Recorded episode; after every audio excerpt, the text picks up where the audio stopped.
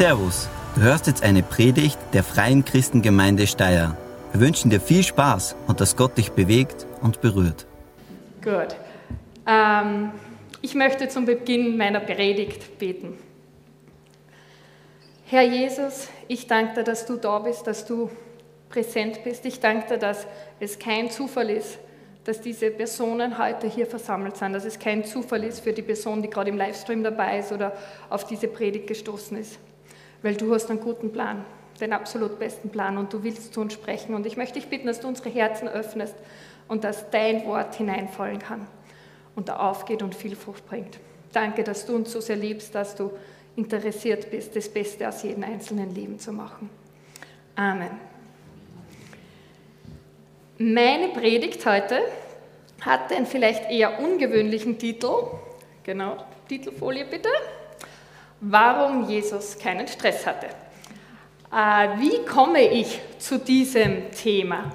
Die, über Weihnachten habe ich eine sehr ungewöhnliche Phase erlebt. Ich war nämlich krank und ich bin nie krank. Also ich kann mich nicht erinnern, seit ich volljährig bin, jemals krank gewesen zu sein. Ich war angeschlagen, ich war erkältet aber ich war nie krank. Und es hat am 18. Dezember begonnen und ganze vier Wochen dann mehr oder weniger gedauert. Also ein bisschen gesunder, wieder krank. Äh, ja, viel Zeit im Bett, viele Termine, die ich abgesagt habe, Dienste in der Gemeinde, die ich abgesagt habe. Und äh, das war ganz eine eigenartige Erfahrung zu erleben. Die Welt dreht sich auch ohne mir weiter. Ich kann im Bett liegen und die Welt geht nicht unter. Es gibt andere, die das ohne Probleme kompensieren. Ich glaube, Tobi war dann schon froh, wie ich wieder ein bisschen mehr dann gemacht habe, weil er hat sehr viel kompensiert. Ähm, und ähm, ja, ich hatte Zeit, um einfach nur im Bett zu liegen, zu schlafen, Bücher zu lesen. Ähm, ich hatte plötzlich wirklich viel Zeit. Und wer mich kennt, weiß, dass ich eher ein ruheloser, rastloser Mensch bin. Ähm, ich gehe gerne schnell durch das Leben und das war deswegen ganz eine eigenartige Erfahrung für mich oder eine, ganz besondere Zeit eigentlich auch. Und ich habe auch drei Bücher, also ich habe mehr wie drei Bücher gelesen, glaube ich, aber drei Bücher, die auch dieses Thema Ruhe und Zeit mehr oder weniger zum Thema hatten und deswegen bewegt mich das und deswegen habe ich das dann auch heute mitgenommen und vor allem ist mir bewusst worden, ich glaube, Jesus, der hat keinen Stress gehabt. Ich meine, Jesus war schon viel beschäftigt, das wissen wir, aber dieses so gehetzt durch das Leben laufen, wie ich das manchmal bin. Ähm, ich glaube nie, dass er zu seinen Jüngern gesagt hat, so, Laufschritt zum nächsten Termin, wir trödeln es nicht rum, wir haben es eilig. Er ist gegangen und nicht gejoggt von einem Termin zum nächsten. Ja. Ähm, und mit dem Auto sowieso nicht gefahren. Äh, Jesus verspricht seinen Nachfolgern in Johannes 10, Vers 10, ähm, dass er ihnen das Leben in ganzer Fülle schenken will. Ja? Ähm, ich habe in meinem Leben aber ab und zu das Gefühl, mein Leben ist angefüllt statt erfüllt. Ähm, von Terminen voll und es passt nicht ganz mit dem, was Jesus sagt, dann manchmal zusammen mein Alltag. Also ich erlebe in meinem Alltag schon das, dass ich gestresst bin, äh, dass ich mich hektisch fühle.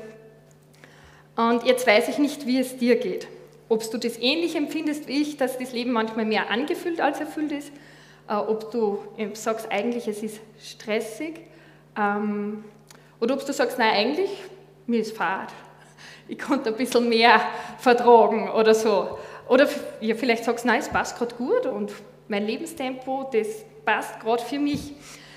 Ähm, es ist auch interessant, wahrscheinlich habt ihr das auch schon erlebt, ähm, im letzten, ja, weiß ich nicht, Jahre halt, wenn man mich gefragt hat, wie geht's dir, war, glaube ich, die häufigste Antwort, die ich gegeben habe, ganz gut, aber es ist ein bisschen viel los. Hat wer von euch die Antwort auch schon mal gegeben, abgesehen von mir? Ja, zwei, drei, ganz gut, aber ein bisschen viel los ist gerade.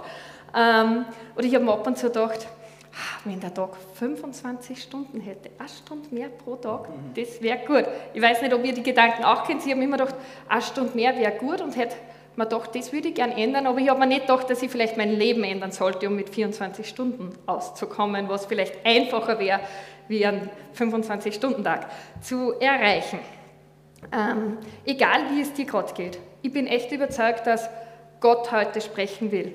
Und vielleicht ist es nicht etwas, was du sagst, das betrifft mich unmittelbar, aber ich bin mir sicher, du begegnest bald jemand, der sagt, ganz gut, aber ein bisschen viel los. Ja? Und dann hast du ein bisschen Background-Wissen vielleicht, was du dann sehr schlau weitergeben kannst oder einfach nur beten kannst für die Person, weil es ist fast eine Diagnose äh, und kein Zustand. Unsere Gesellschaft, glaube ich, ist eine Stressgesellschaft. Ich störe jetzt einfach diese Behauptung mal auf, weil ich das beobachte. Ich habe drei Kinder, da bist man automatisch dann im Elternverein, wenn die in der Schule sind. Ich habe zwei Buben, die auch noch im Fußballverein sind. Hey, wenn da irgendein Event ist, es ist scheinbar unmöglich, ausreichend Helfer zu finden. Äh, wenn du da vier Leute brauchst und von 15 Kindern brauchst du vier Eltern, ist es schwierig, dass vier Eltern an dem Wochenende Zeit haben. Äh, oder beim Elternverein, wenn die einen Flohmarkt machen und du brauchst Helfer oder Leute, die einen Kuchen bringen. Irgendwie, es scheint, keiner hat für das Zeit und auch in der Gemeinde würde ich jetzt einmal die Behauptung aufstellen, so ganz nicht wissenschaftlich, nur so aus meinem Bauch raus. Wir haben sehr viele Leute, die mitarbeiten, aber die einzelnen Leute haben weniger Zeit für die Mitarbeit, wie es vor 10 oder 15 Jahren war, weil wir einfach beschäftigt sind. Ähm, oder vielleicht ist euch das auch schon passiert. Du triffst jemanden und sagst, hey, machen wir uns was aus, treffen wir uns wieder und dann schaut beide ins Handy ein und kommt drauf. Der nächste freie Tag, wo beide Zeit haben, ist drei bis vier Monate hin. Ähm, ist uns schon öfter passiert, oder wenn wir sagen, hey, wir lernen die am Sonntag mal zum, na, da ist was, da, da. Ja. Also irgendwie scheint es beschäftigt, wir beschäftigt zu sein und ich habe mich gefragt, warum ist das so? Warum sind wir so beschäftigt? Und es ist ja interessant, wenn man dann ein bisschen in die Geschichte geht. Ich lese gerne, vielleicht habt ihr das schon mitgekriegt, auch historische Romane. Ähm, eine ganz große Wende in dem, wie Zeit eingeteilt wird, war äh, 1879, weil da wurde die Glühbirne erfunden. Davor dauerte die Nacht im Durchschnitt elf Stunden. Da war es finster. Zeit, die ich nicht nutzen konnte. Ähm, durch die Glühbirne konnten wir Dunkelheit auch nutzbar machen.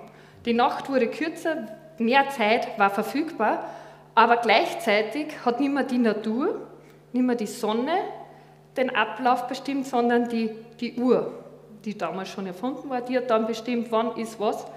Und das hat, glaube ich, sehr viel verändert in dem, wie die Leute Zeit wahrgenommen haben. Und interessant ist, die erste Sonnenuhr ist erfunden worden und was schreiben die Schriftsteller? Verflucht sei der, der die Uhr erfunden hat, ich bin jetzt ein Knecht. Also das war schon vor Christus, wo die über die Uhr geschimpft haben. Ähm, genau. Also das heißt, äh, theoretisch hätten wir vier Stunden mehr Zeit, wie die Leute, die äh, drei Jahrhunderte vor uns gelebt haben, wenn ich das jetzt richtig gerechnet Ja, circa sowas. Ähm, also vier Stunden mehr Zeit, die wir nutzen können. Gleichzeitig nicht nur die Glühbirne, sondern wir haben auch eine Waschmaschine, einen Geschirrspüler, ähm, einen E-Herd oder einen Induktionsherd oder Gasherd. Ich brauche nur aufdrehen und der ist schon warm. Wir haben, ich liebe es, fließendes Wasser, das warm ist also ich muss nicht Kessel über Feuer erwärmen, um da eine Badewanne zu haben, die warm ist, wo die ganze Familie in einem drinnen, also nacheinander im selben Wasser sitzen muss. Ähm, sondern ich gehe einfach in die Dusche und für gewöhnlich ist das Wasser dann warm genug. Das heißt eigentlich, und wir haben ja nur ein Auto. Also keiner von uns ist wahrscheinlich hergeritten heute, vielleicht sind ein paar gegangen. Aber also wir, theoretisch, wir haben sehr viele Dinge, die uns helfen, noch Zeit zu sparen im Vergleich von vor ein paar Jahrhunderten. Und dann bleibt die ja, wo ist die Zeit dann hin, die wir eigentlich mehr haben müssten als die, unsere Ur-Ur-Ur-Uromas und Ur-Ur-Uropas, die halt für eine warme Wohnung nur in den Wald gegangen sind, Holz hocken oder so.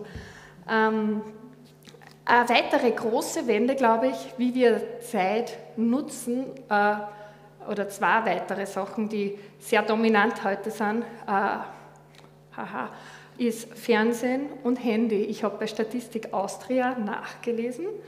Der Durchschnittsösterreicher fernseht dreieinhalb Stunden täglich und verbringt je nach Bundesland drei oder mehr Stunden am Handy.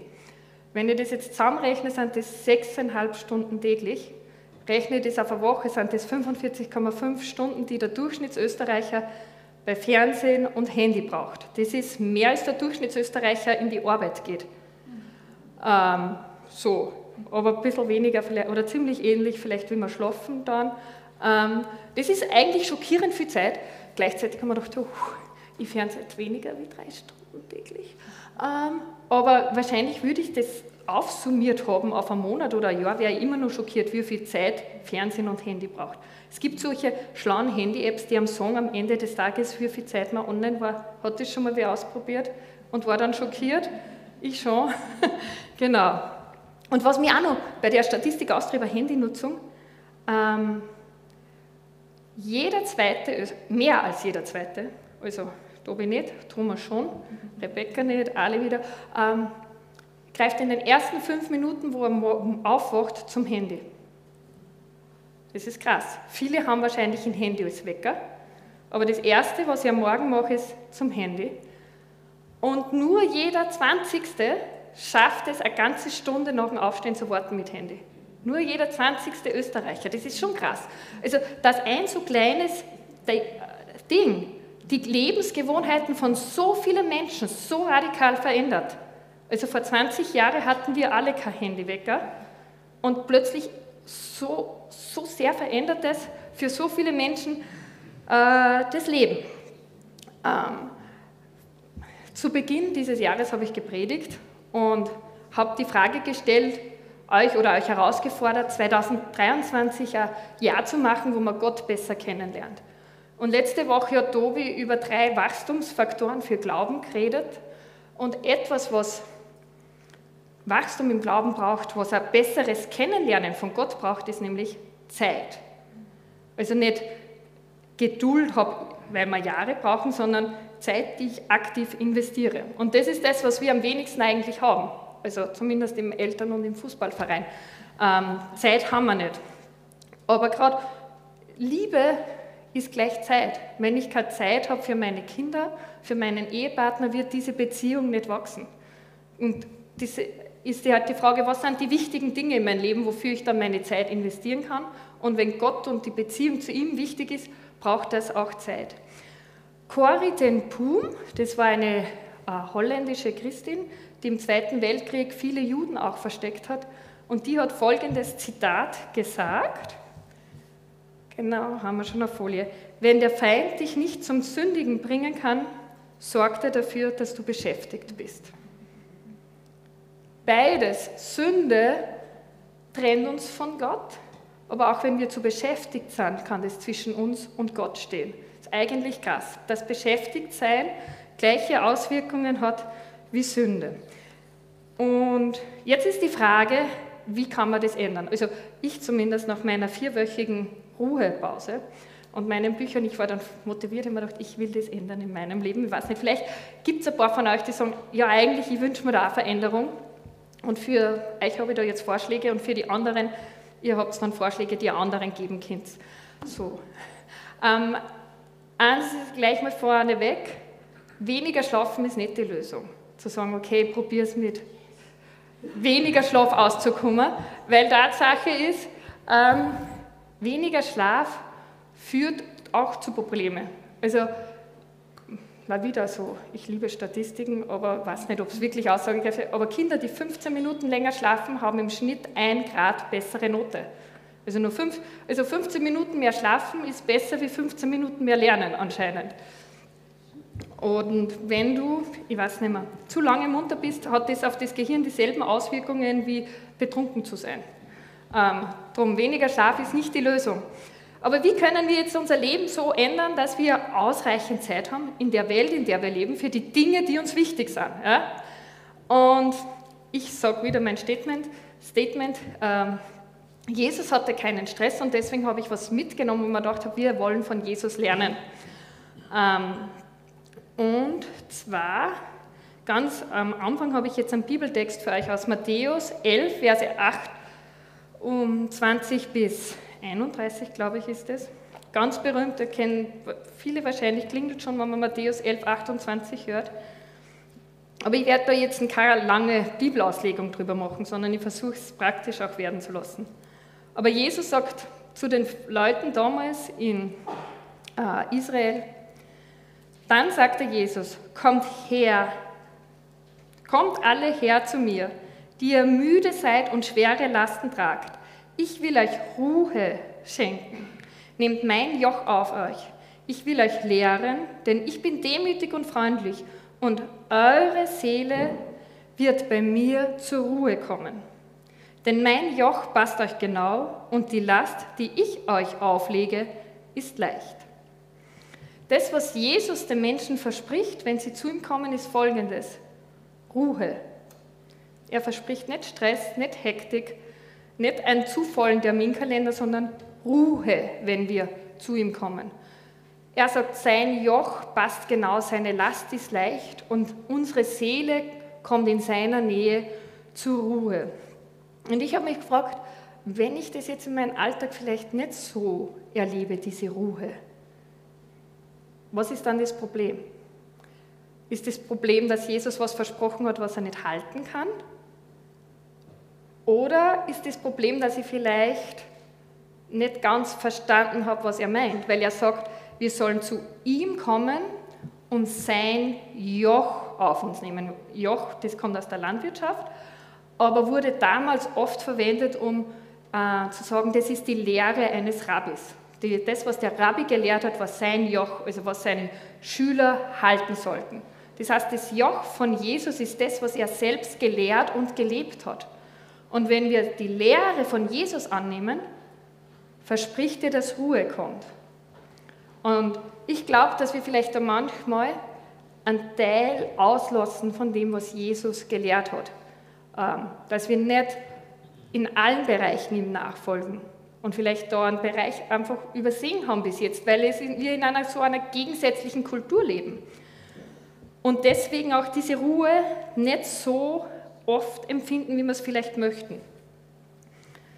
Ähm, ich glaube, dass immer wieder hektische und stressige Zeiten kommen werden. Ich bin da jetzt bemüht, mein Leben etwas zu entstressen. Gestern war ich schon wieder voll gestresst, sind wir Sport zum Fußballturnier vom Team gekommen. Ähm, ja, dann bin ich im Auto gesagt, die Welt geht nicht unter. Hat er halt ein bisschen weniger Kabinenzeit. Aber es dauert, ja, es dauert, bis ich da angekommen bin. Beim Team dauert es, glaube ich, noch länger. Der war furchtbar krantig auf alle, weil der hat sein Heim nicht gefunden und sie ihr Brünn. Und ja, äh, genau. Also es werden stressige, hektische Zeiten kommen. Aber das heißt nicht, dass wir uns nicht auf den Weg machen können, auch in diesem Bereich Jesus ähnlicher zu werden. Ich möchte mit euch jetzt vier Faktoren anschauen, warum meiner Meinung nach Jesus keinen Stress hatte. Und das ist ganz praktisch danach. Ähm, erstens, Jesus, er hat einen Sabbat gehalten, einen Ruhetag. Zweitens, er hat die Stille und die Einsamkeit gesucht. Drittens, er lebte genügsam bzw. einfach und hat es auch gepredigt. Und viertens, er ging langsam durchs Leben. Also er war nicht im Laufschritt unterwegs. Und diese vier Punkte möchte ich mit euch anschauen und hoffe, dass vielleicht das eine oder andere dabei ist, was ihr mitnehmen könnt. Und für die, die so schlimme Fälle sind wie ich, vielleicht ist es nicht nur ein Punkt, sondern dass man sagt, echt, hey, ich will mein Leben umstellen. Weil das hilft vielleicht mehr wie nur einen Lifehack mitzunehmen. Vor fünf Jahren, also Punkt 1, Jesus hat Sabbat bzw. Ruhetag gehalten. Vor fünf Jahren habe ich schon mal eine Predigt gehalten Warum, also nicht warum, Ruhen, eine heilige Pflicht, gibt es auf unserem YouTube-Kanal. Und ähm, davor, vor dieser Predigt, muss ich sagen, ähm, Sonntag ist jetzt für mich nicht ganz so ein Ruhetag, weil ich meistens da auch arbeite. Ähm, jetzt ist eher Montag der Tag, wo man gesagt das ist unser freier Tag, da kein Büro und so. Und ähm, versucht, meine Zeit gut einzuteilen. Was habe ich an meinem freien Vormittag gemacht? In Wocheneinkauf an Lebensmitteln. Ähm, Voll die gute Idee, oder? Dass man am freien Tag da für fünf Leute den Wocheneinkauf macht, schaut, dass man schnell genug daheim ist, um das Mittagessen zu kochen, wenn die Kinder heimkommen von Schule und Kindergarten, alles wieder fertig ist. Ja, ich bin draufgekommen, wir müssen da was umstellen. Der Wocheneinkauf ist jetzt am Mittwochnachmittag meistens. Plötzlich geht es sich auch aus. Aber jetzt, wie ich wieder mit dem Thema so auseinandergesetzt habe, bin ich draufgekommen, es war noch nicht genug, nur den Wocheneinkauf zu verschieben. Also ich muss da noch weiter dran arbeiten. Was hat Jesus an seinem Sabbat gemacht? Jesus war Jude, er hat ihn gefeiert, gewöhnlich wie ein Jude. In, in, wenn du jetzt in Israel bist, an einem Sabbat, an einem Samstag, an dem Ruhetag, da ist das merkst. Also das ist wirklich merkbar, wenn es Samstag ist. Da kommt das öffentliche Leben zur, zur, zur Ruhe, zur Stille. Ja? Ähm, ja, wir lesen, dass er am Sabbat immer wieder in die Synagoge gegangen ist. Er hat Zeit mit seinen Liebsten verbracht.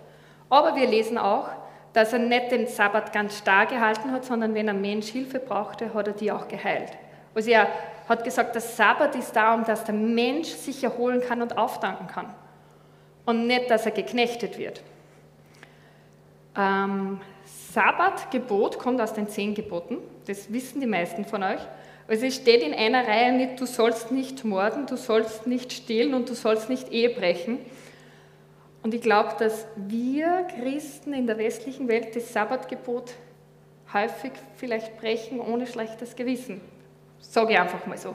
Ähm, dass wir da nicht das als wirklichen Ruhetag feiern, der sich ähm, absetzt von dem Rest, der Rest der Woche. Also ich glaube, der, der Sabbat sollte nicht dazu sein, um im Haushalt die Dinge zu erledigen, die in der Woche liegen geblieben sind. Ähm, so wie ich vielleicht mit meinem Lebensmitteleinkauf gemacht habe. Ähm, und äh, ich möchte euch ermutigen, sucht eine Sabbatroutine, je nachdem, was für Tag das bei euch ist. Bei uns ist jetzt eher Sonntagnachmittag, wenn der letzte Besuch gegangen ist. Äh, bis Montagsmittag würde ich mal sagen, wo die Kinder von der Schule heimkommen, dann ist es auch nicht mehr ganz so ruhig. Ähm, und ich habe mir gesagt, ich, ich, ich möchte jetzt in Zukunft ganz radikal sein. Ich werde die mobilen Daten und das WLAN vom Handy ausschalten. Also wenn ihr mal WhatsApp schreibt am Sonntagnachmittag, sollte ich euch nicht antworten. Wenn ich euch antworte, dürft ihr mich schimpfen. Ja? ähm, ich werde wahrscheinlich aber über Anrufe erreichbar sein, aber nur für Notfälle. Ja? genau. Ähm, auch was, ähm, Montag ist ja mein freier Vormittag und Sonntag, auch. also ich werde nicht mehr shoppen. Also Einkaufen und Shoppen ist was anderes, die Frauen wissen es wahrscheinlich. Genau. Shoppen kann man online auch am Sonntag. Warum nicht einfach den Sonntag Ruhetag sein lassen, auch online? Ähm, ich möchte Zeit haben für meine Familie. Nicht laufend willkürlich das Handy checken. Das ist beim, wenn das Handy irgendwo liegt, dann schaue ich mal, ist was gekommen oder nicht. Das Handy so verrammen, dass ich es gar nicht sehe.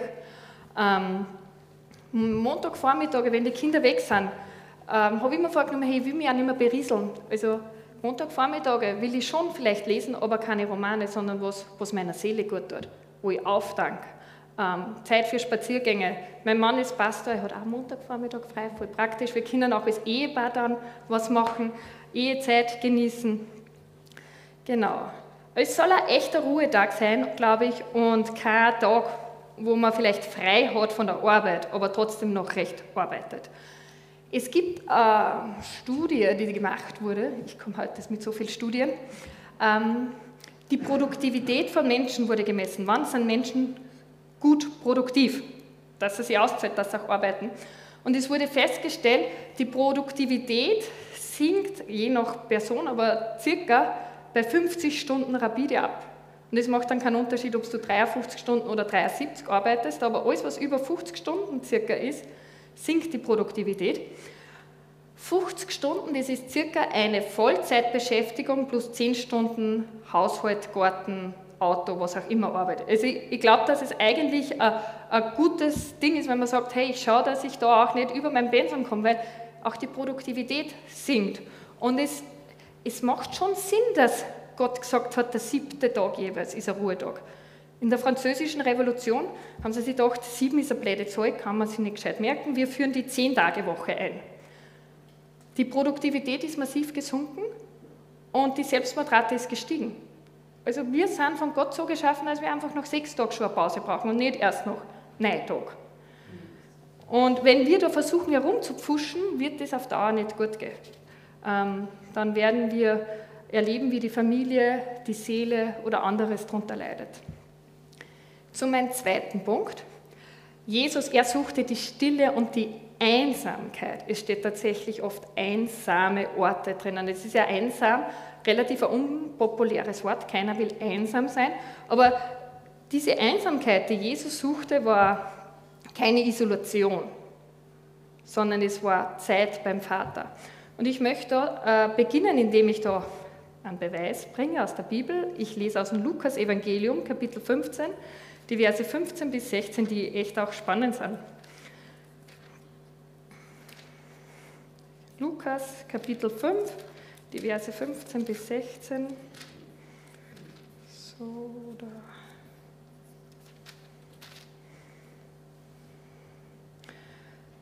Doch trotzdem, also Jesus hat jemand gesagt, er soll nicht so viel erzählen.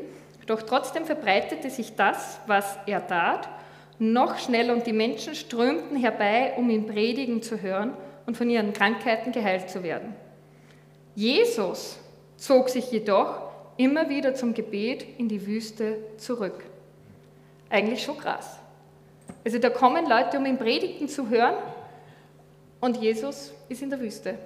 Ich liebe The Chosen, eine Fernsehserie über Jesus. Da kommt es regelmäßig vor, dass die Jünger Jesus suchen, weil er wieder verschwunden ist. Und die Leute auf Jesus warten und sie sagen, die Leute warten alle auf dich, die wollen. Und Jesus ist einfach an einem einsamen Ort alleine beim Vater. Und auch seine Jünger brauchen das, nämlich in Markus, ist eine andere Stelle, die ich da jetzt als meine Beweisführung habe, Markus 6, 31, aber auch eine vorher realistische. Ähm, das ist ähm, vor der Speisung der 5000 sagte Jesus zu seinen Jüngern, kommt, wir ziehen uns an einen einsamen Ort zurück, wo ihr euch ausruhen könnt. Denn ständig waren so viele Menschen um sie, dass Jesus und seine Apostel nicht einmal Zeit fanden, um zu essen. Also wir sehen, die haben auch echt viel losgehabt um die Ohren. Aber Jesus hat gewusst, hey, wenn es viel ist, dann brauchen wir die Einsamkeit.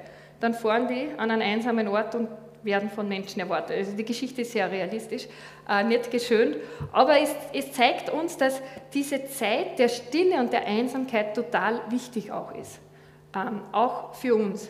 Nicht unbedingt Isolation, aber ich würde sagen Zweisamkeit mit dem Vater, um da aufzudanken, um da erfrischt zu werden und wieder Kraft zu finden. Ein Ort der Ruhe und der Stille ohne Ablenkung. Früher hat man oft die Bibellese und Gebetszeit von den Leuten wie genannt? Stille Zeit. Und ich glaube, das ist ein sehr guter Begriff, weil ich suche Stille, damit ich meinen Vater hören kann, damit er zu mir sprechen kann. Ich liebe es, morgens früher aufzustehen, ist meine Familie, stelle mir den Wecker früher, weil dann ist Ruhe und Stille und dann mache ich dann meine Andachtszeit, damit ich da noch auftanken kann. Was bedeutet, ich schaue, dass ich heute abends auch ein bisschen früher im Bett bin. Und mir ist jetzt auch aufgefallen, ich habe ja da versucht, das jetzt auch schon ein bisschen anzuwenden, das, was ich noch am anstrengenden Tag abends mir manchmal denke, ma, jetzt einfach hinsitzen und nichts tun oder vielleicht Fernsehen oder einen Roman lesen, das ist eigentlich nicht das, was ich brauche. Ich meine, ganz ehrlich, frag dir mal, wie ermutigt und erfrischt bist du, wenn du jetzt sagst, hey, mich freut es nicht mehr, ich nehme ein Bier und sitze mich hier und ziehe mir Netflix rein. Wie ermutigt gehst du dann ins Bett? Ähm, Manchmal ist nicht das, wo wir uns denken, auf das habe ich gerade Lust, das, was wir eigentlich brauchen. Oft vielleicht sogar. Ich habe es jetzt ausprobiert abends, normalerweise, wenn die Kinder im Bett sind und ich keine Termine gehabt habe, habe ich mich hingesetzt mit meinem aktuellen Roman, den ich gerade lese, um da so noch ein bisschen Silvia-Zeit zu haben. Und jetzt habe ich es anders gemacht. Ähm, ich habe mich ins Wohnzimmer in meinen Schaukelstuhl gesessen, gesetzt, habe äh, Lobpreismusik auftrat ich bin keine Musikerin, aber ich habe die Texte der Lobpreislieder genommen, um ein Sprungbrett ins Gebet zu haben und habe dann 15 Minuten, 20 Minuten gebetet und ich kann jetzt aus meiner Erfahrung sagen, die 15 Minuten, 20 Minuten, die haben viel besser gewirkt wie eineinhalb Stunden Roman. Also, tatsächlich, also danach habe ich das Gefühl gehabt, so, jetzt passt und dann habe ich mir immer noch mal ein Buch genommen. Aber es hat mich tatsächlich mehr ermutigt, bei meinem Vater zu sein, ihn anzubeten und zu loben, Genauso äh, Sonntagabends lesen Tobi und ich gerne äh, Bücher über Paarbeziehung, habe ich auch nicht immer Lust drauf. Aber unsere Ehe tut es viel besser, wie wenn wir sagen, weiß ich nicht, schauen wir irgendwas im Fernsehen an. Ähm, Fußball. Erster FC Köln, ja, ich, genau. Gott sei Dank finden wir ähnliche Fußballmannschaften gut, das war sonst noch vielleicht schwieriger. Genau. So.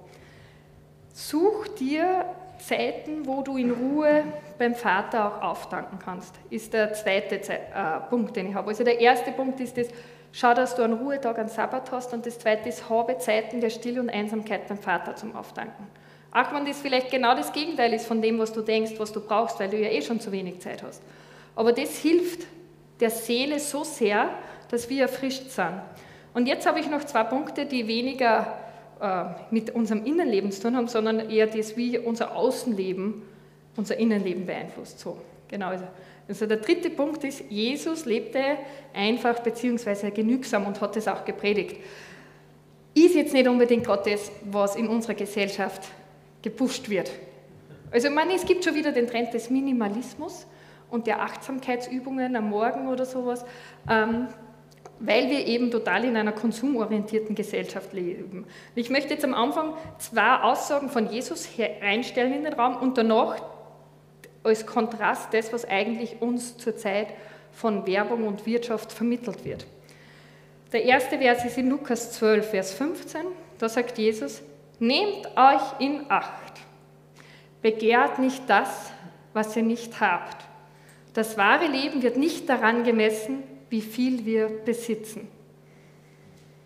Und in Matthäus 6, 19 bis 21, auch ganz ein bekannter Vers, sagt er, sammelt keine Reichtümer bzw. Besitztümer hier auf der Erde an, wo Motten und Rost sie zerfressen, also da geht es um Kleidung und Auto anscheinend, oder Diebe einbrechen und sie stehlen können. Sammelt euch Reichtümer im Himmel, wo sie weder von Motten noch von Rost zerfressen werden und vor Dieben sicher sind. Denn wo dein Reichtum ist, da ist auch dein Herz. Also Jesus ist eigentlich schon krass mit seinen Aussagen. Begehrt nicht, was ihr nicht habt. Ja, super, dann gehe mal durch Einkaufsstraßen durch oder so. Ähm, das ist etwas, was ich herausfordernd auch finde, was ich wenig beachte, vielleicht auch in meiner Bibel lese, über die, das begehrt nicht, lese ich eher vielleicht schneller drüber.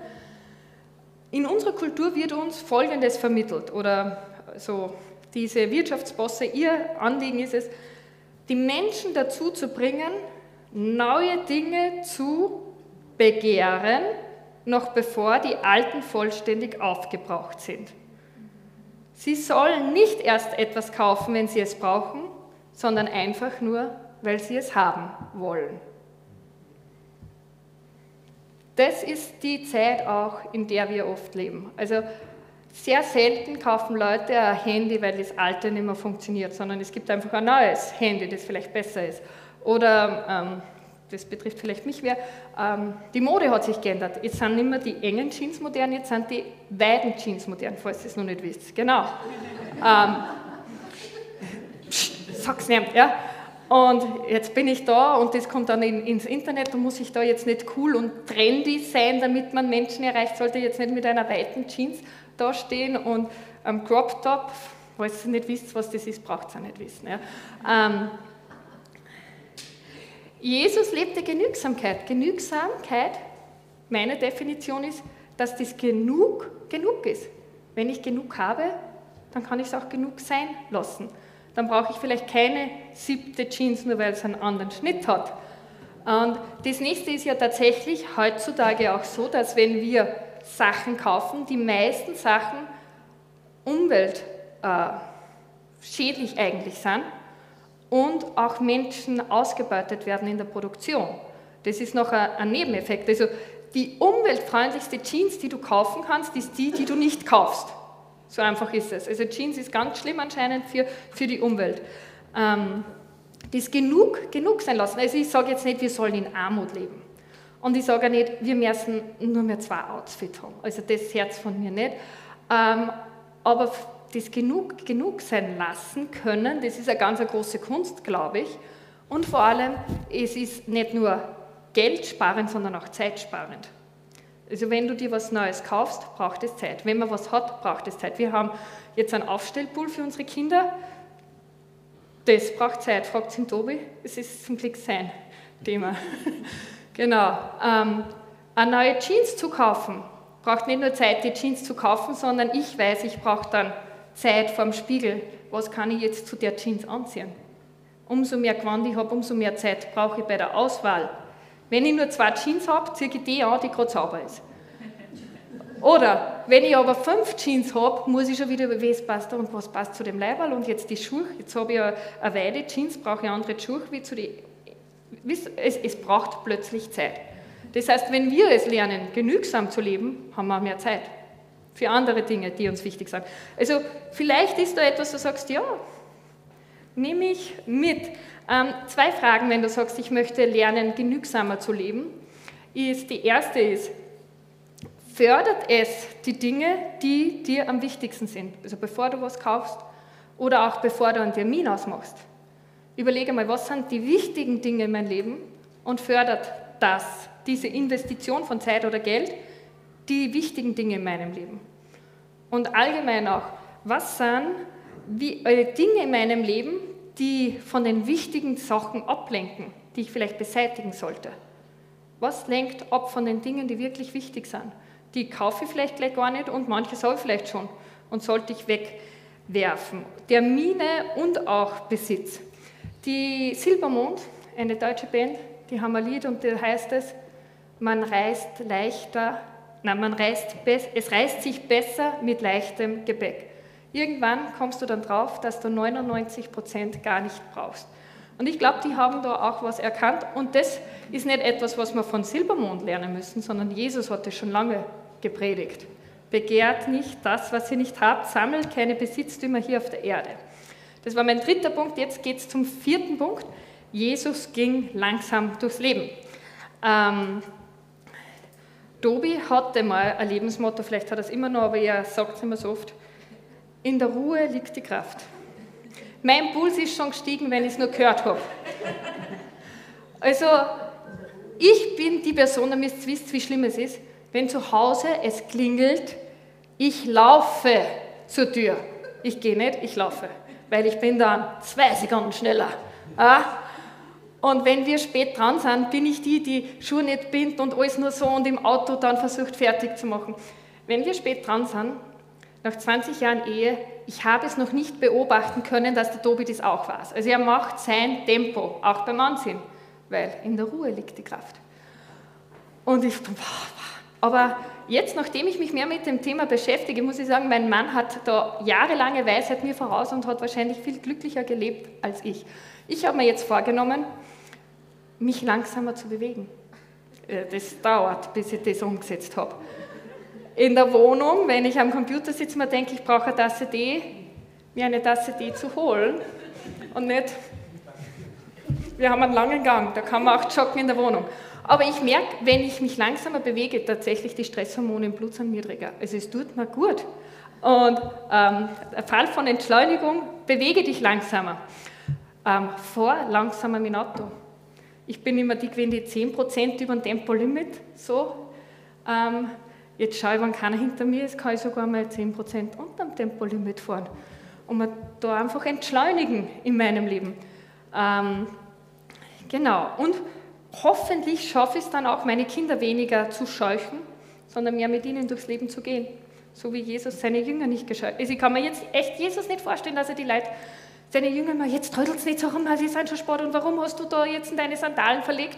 Ähm, der ist durchs Leben gegangen. Und zwei Geschichten sind ganz spannend. Da kommt äh, ein Vater, weil seine Tochter im Sterben liegt, zu Jesus. Und Jesus geht hin. Und zwischendrin macht er plötzlich eine Pause wegen einer Frau, die schon geheilt wurde. Die war ja schon geheilt und er wollte noch mit ihr da reden drüber. Hätte er nicht da müssen, die war ja eh schon geheilt. Aber er hat sich die Zeit genommen. Er ist nicht da zu dem Termin gejoggt zum Synagogenvorsteher. Als sein Freund Lazarus im Sterben lag und die Leute kommen und haben gesagt, komm zu Lazarus, rette ihn. Was hat Jesus gemacht? Er hat zwei ganze Tage noch gewartet. Jesus ist nicht durchs Leben gehetzt, sondern er ist durchs Leben gegangen. Und das dürfen wir lernen. Weitere Dinge, die uns helfen können beim Entschleunigen, ist Handy weglegen, ähm, gar nicht in der Nähe haben. Probiert es mir aus. Für die, die so in einer schlimmen Situation sind wie ich, beim Arzt ohne Handy zu warten. Einfach nur zu schauen oder in der Bushaltestelle zu schauen. Ich, habe, ich unterrichte, die in der oberen Schulstufe dürfen die die sitzen alle in der Pause da mit dem Handy. Zwei spielen zumindest miteinander Handyspiel. Also man kann auch fünf Minuten Pause einfach ertragen, ohne dass wir die Zeit gleich füllen müssen. Ich habe es die Woche ausprobiert, ich war mit meinen Kindern beim Zahnarzt Normalerweise nehme ich einen Roman mit, damit ich die fünf Minuten Wartezeit nutzen kann, um zu lesen. Und diesmal haben wir gedacht, na, ich riskiere es einfach. Und selbst wenn es eine Viertelstunde Wartezeit ist, ich nehme nichts mit zum Lesen. Meine Kinder haben sich dann irgendwelche Zeitschriften geholt und der Leo gesagt, Mama, schau dir das Büro an und da ist der. Und ich habe Zeit gehabt, mir das anzuschauen, weil es mich eh nicht gestört hat, weil ich nichts zum Tag gehabt habe. Sonst wäre ich wahrscheinlich immer ausgerissen aus meinem Roman. Schaut gar nicht da mal Zeit zum Denken zu haben. Man kann beten für die Leute, die man sich, man kann sich überlegen, wofür bin ich dankbar in meinem Leben, dass ich das Handy nicht dauernd angreifen muss. Ähm, genau. Einkaufen steht immer bei der langsamen Schlange. Oder wechselt nicht extra die Schlange, wenn du siehst, hey, dort ist einer weniger oder die hat weniger im Kerbal, sondern halt aus, dass es vielleicht länger dauert. Ähm, und wenn du jemand bist, also mein Tipp, musst nicht machen, aber wenn du jemand bist, der sich vom Handy wecken lässt, suche Alternative. Probier es aus in der Früh, die erste halbe Stunde, Stunde ohne Handy und die letzte Stunde vom Bett gehen ohne Handy. Schlaft man anscheinend auch besser, wegen am Melatonin, für die, die da sich informieren. Ich möchte noch kurz die Punkte zusammenfassen, weil ich glaube, ich bin schon voll lang heute mal. Ich lasse mir Zeit heute, ich habe Ruhe in der Predigt. Ähm, Jesus, er hat Sabbat gehalten, er hat die Stille gesucht, er hat einsam und genügsam gelebt und er ist langsam durchs Leben gegangen. Ich möchte noch kurz äh, einen Bibelvers mitnehmen, mich, den ich gar nicht gewusst habe, dass es in der Bibel drin ist, aber ich habe ihn schon markiert gehabt, also habe ihn schon mal gelesen gehabt. Und zwar 1. Thessalonicher 4, Vers 11, der passt nämlich voll gut. Bemüht euch, ein ruhiges Leben zu führen. Es soll uns ein Anliegen sein. Aber es ist gleichzeitig hier da drinnen auch, es wird nicht immer funktionieren. Aber bemüht euch darum, ein ruhiges Leben zu führen. Wir werden nicht gleich perfekt, aber ich glaube, es ist echt es wert, daran zu arbeiten, weil es uns gut tut, weil es unsere Beziehung zu Gott gut tut, unseren Beziehungen miteinander. Wenn du wirklich sagst, hey, ich bin so ein schlimmer Fall wie die Silvia, oder nicht ganz so schlimm, aber ich möchte mein Leben ändern, ich habe zwei Bücher, die ich empfehlen würde, weil ich einfach Bücher mag, aber es gibt wahrscheinlich auch Predigten oder Podcasts zu dem Thema. Und diese zwei Bücher sind Das Ende der Rastlosigkeit und Warum Stille unsere Rettung ist. Also falls ihr auch gerne liest, empfehle ich euch das auch zu lesen, weil ich glaube, auf 35 äh, oder sagen wir 40, 45 Minuten Predigt ähm, wird euer Leben nicht verändern. Wenn ihr da was ändern wollt, müsst ihr an dem Thema dranbleiben. Gut. Jesus hat uns Ruhe versprochen und er hält seine Versprechen. Ich bete jetzt noch. Herr Jesus, ich danke dir, dass du das Beste für uns willst und dass dieser Plan auch Ruhe umschließt. Und ich möchte dich echt bitten, dass du uns da hinführst, wo du uns haben willst, dass unsere Beziehung zu dir wachsen kann, die Beziehungen, die uns wichtig sind, ausreichend Zeit haben. Danke für deine Liebe und Gnade für uns. Amen. Vielen Dank fürs Zuhören. Wir hoffen, dass dir diese Predigt weitergeholfen hat.